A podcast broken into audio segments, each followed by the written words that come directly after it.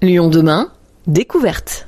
Contre la précarité alimentaire à Villeurbanne, un tiers-lieu nommé l'Archipel a vu le jour. C'est au 172 rue Anatole France, sur le parking de la Maison Verte, que l'on peut découvrir cet îlot. Il est constitué d'un café associatif, de camions du Resto du Cœur et de la cantina. Ce lieu met à disposition cuisine et buanderie à des personnes hébergées à l'hôtel ou chez un tiers.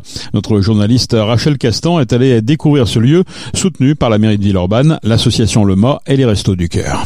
C'était une volonté de la mairie de transformer le parking Raphaël de Barros en une place de village. Ce lieu tend à devenir un poumon et un lieu à vivre pour les riverains et les habitants du quartier. La cantina vient alors compléter cette ambition. C'est ce que nous raconte Judith Lemoff, coordinatrice du lieu. C'est un des tiers-lieux dédiés à la lutte contre la précarité alimentaire. Nous, le public qu'on accueille, c'est toutes les familles qui sont hébergés temporairement à l'hôtel, euh, en situation de droit incomplet et en attente de régularisation, dans des hôtels qui sont situés sur l'ensemble de la métropole de Lyon. Pourquoi c'était important de créer la cantina à Villeurbanne? Il y a une volonté politique forte au niveau de Villeurbanne euh, sur la question alimentaire et la question de la précarité. Ensuite, c'est un projet, euh, la cantina, qui répond à des besoins qui sont bien plus larges que l'offre qu'on peut proposer donc après, il pourrait y avoir des cantinas euh, sur d'autres arrondissements. Quels sont les services proposés? Il y a trois grandes cuisines. Chaque cuisine est équipée de deux plans de travail, deux fours, deux éviers, c'est-à-dire que deux familles peuvent cuisiner simultanément.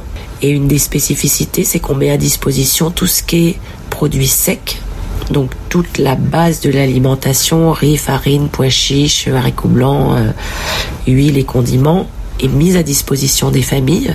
Ça leur fait une base et les familles peuvent, peuvent ou enfin amènent si elles souhaitent les produits frais. En sachant qu'une des spécificités, c'est que tous ces produits secs, enfin en grande majorité, on se fournit auprès d'une coopérative d'achat qui s'appelle VRAC. Donc c'est des produits bio ou euh, circuit court parce qu'une des une des missions c'était aussi d'améliorer la qualité. C'est pas simplement de faire un apport calorique et de donner de la nourriture. Il y a aussi une petite buanderie qui est mise à disposition des familles pour qu'elles puissent laver leur linge et le sécher pendant qu'elles cuisinent. Et il y a une inscription qui est faite. On leur délivre une carte pour qu'ils puissent ensuite c'est valable un an. Ils peuvent venir cuisiner pendant un an euh, euh, avec cette carte peuvent venir cuisiner jusqu'à trois fois par semaine et bénéficier de la buanderie une fois par semaine. Euh, il n'y a que 12 familles par jour qui peuvent cuisiner, à la fois c'est beaucoup. Euh, et à la fois c'est pas beaucoup, enfin tout ça est très relatif, mais le besoin est bien plus large que l'offre. On est dans un système où les gens qui partagent la cuisine ne parlent pas forcément la même langue.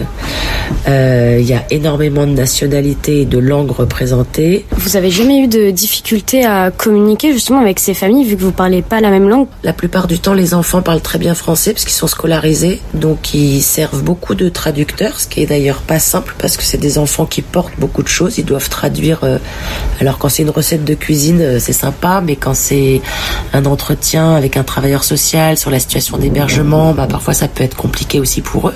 La cantina compte 75 familles, ce qui représente 250 personnes. Parmi elles, deux cousines, Anita en classe de CE2 et Ambra en sixième, témoignent de leur expérience dans ce lieu. On a mangé des pâtes des ensemble. Pâtes des pâtes aux sauces et au fromage blanc. Et on a bu du coca. Vous venez souvent ici? On prend des rendez-vous. Soit c'est ma mère, soit c'est sa mère qui laisse les rendez-vous pour les deux. Et vous venez à peu près une fois par semaine? Non, on vient trois fois. Vous habitez où du coup? Euh, À Vauvelin, la soie. Vauvelin, la soie, euh, à Cuisin Stalingrad, hôtel première étape. Qu'est-ce que vous aimez ici euh, Nous, on aime les activités, on aime, on aime les gens qui travaillent ici. Comme Laura, on a Judith, Laura, Judith, Lily. Vous avez fait des, des rencontres avec d'autres amis ici On connaît tout le monde. Des fois, il y a des familles qui arrivent de nouveau dans l'hôtel, des familles albanaises comme nous, on est des Albanais. Euh, des fois, il y a des familles albanaises qui arrivent dans l'hôtel et nous, on raconte les plats pour apprendre à manger, pour apprendre à, à venir cuisiner ici. En général, ça vous plaît d'être ici Oui, beaucoup. Tout le temps. Tout le temps, tout le temps. Et vous faites quoi en général quand, comme atelier. Une fois, c'était là-bas, c'était trop bien. On a, on a distribué des cadeaux. Et nous, on a, on a eu des gros doudous. ça fait ma taille. Cet espace de vie regroupe de nombreuses nationalités et langues différentes. Grâce à la cantina, chaque famille peut profiter d'un bon repas chaud et cuisiné par leurs soins.